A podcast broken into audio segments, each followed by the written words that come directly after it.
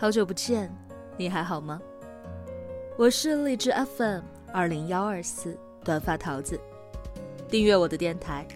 那些眼睛看不到的美好，就用耳朵来听吧。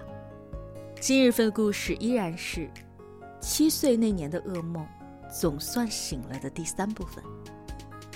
作者杨咩咩，身高一米六，气场两米八的带娃辣妈，前教育培训界名师，爱烫头，爱自由，希望此生不为钱发愁。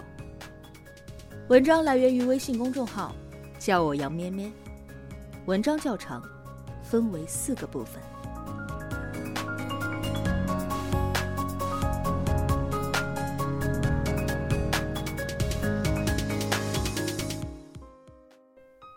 流言很快传开了，村里人都知道程家的二丫头做了手术，逢人就脱裤衩给人看。父母羞愧不已，带着弟弟出门打工了，把我和姐姐留给了爷爷奶奶照顾。爷爷奶奶岁数大了，除了下地种田，不怎么接触人。可我躲不开那些风言风语，连我姐姐都受了牵连。他狠狠的骂我：“都是因为你，你怎么这么不要脸？”我能说什么呢？说我是为了得到关注才让他们看的，说是程江哄我的，有谁会信呢？又有谁会同情我、理解我呢？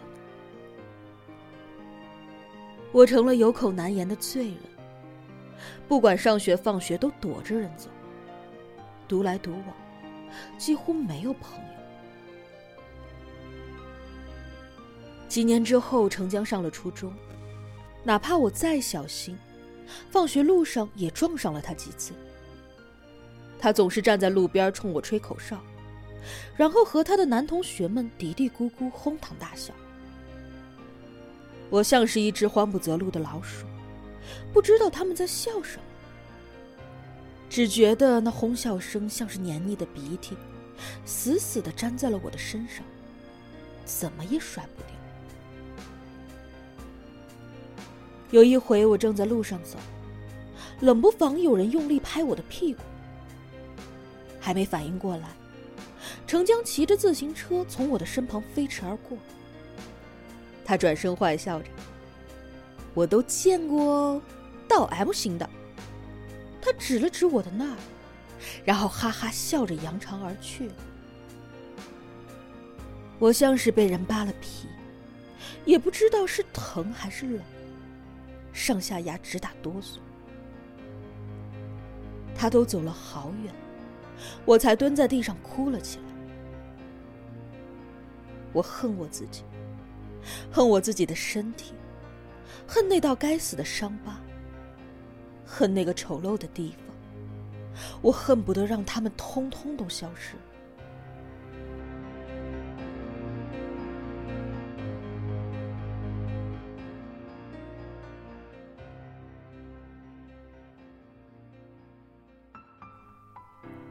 初中毕业，我就不想读了，我想去打工，可是年龄太小，学历又低，一时也找不到好的工作。家里商量之后，决定让我去姑姑的铺面里帮忙。姑姑家那个时候在石家庄南三条做电子零件批发，生意红火，也缺人手。我虽然每天忙忙碌碌的，但是内心渐渐的安定下来。除了姑姑一家，这里没有人认识我，我可以放下心来重新开始。姑姑和姑父都是二婚，生了个女儿。姑父对我和妹妹一样的好，每次给妹妹买什么东西，一定会给我也带上一份我推辞说不要，他就说：“婷婷啊，女孩子大了，得知道打扮了。你现在还没有挣大钱呢，姑父养着你。”姑姑听见了。就冲着我笑，拿着吧，你姑父这人就是个女儿奴的命。这是父母都不曾给过我的关心和疼爱，我渐渐的被暖化了，跟他们越来越亲。在姑姑家打工的那年冬天，我买了平生的第一部手机，每天在上面敲敲打打，外面的世界让我感觉新奇不已。那天傍晚，库房到了一大批货，我也帮忙清点入库。到了晚饭的时候，还有多一半。姑姑让姑父带着我回去先吃饭，保姆要下班了，家里得有人看着妹妹。我和姑父回家，吃过饭之后陪妹妹玩了一会儿，她就该睡觉了。姑父把她抱回卧室，我刷了一会儿 QQ，放下手机就去洗澡。刚洗到一半，突然有人开门。我习惯反锁，所以门没有被打开。开始我以为是姑姑回来了，叫了一声“姑姑”，又感觉不对。那个人似乎绕了一圈又回来了，有哗啦哗啦的钥匙声。我吓得双手死死的抓住门把手，身体用力的顶着门，颤着声问：“是谁？”婷婷。姑父的声音讨好着：“是我呀，你让我进去。”不，我不。我光着身子，满头的泡沫，眼泪都下来了。那一刻，噩梦又来了。我心里打定主意，这次说什么也不能开门。如果门开了，那我干脆就去死好了。门被钥匙打开了。我和姑父隔着门用力，门把手歪得越来越厉害。我渐渐顶不住了，边哭边求。可平日里疼我如女儿的姑父，这个时候却暴躁的像一个魔鬼。给我开门，你这个小浪货！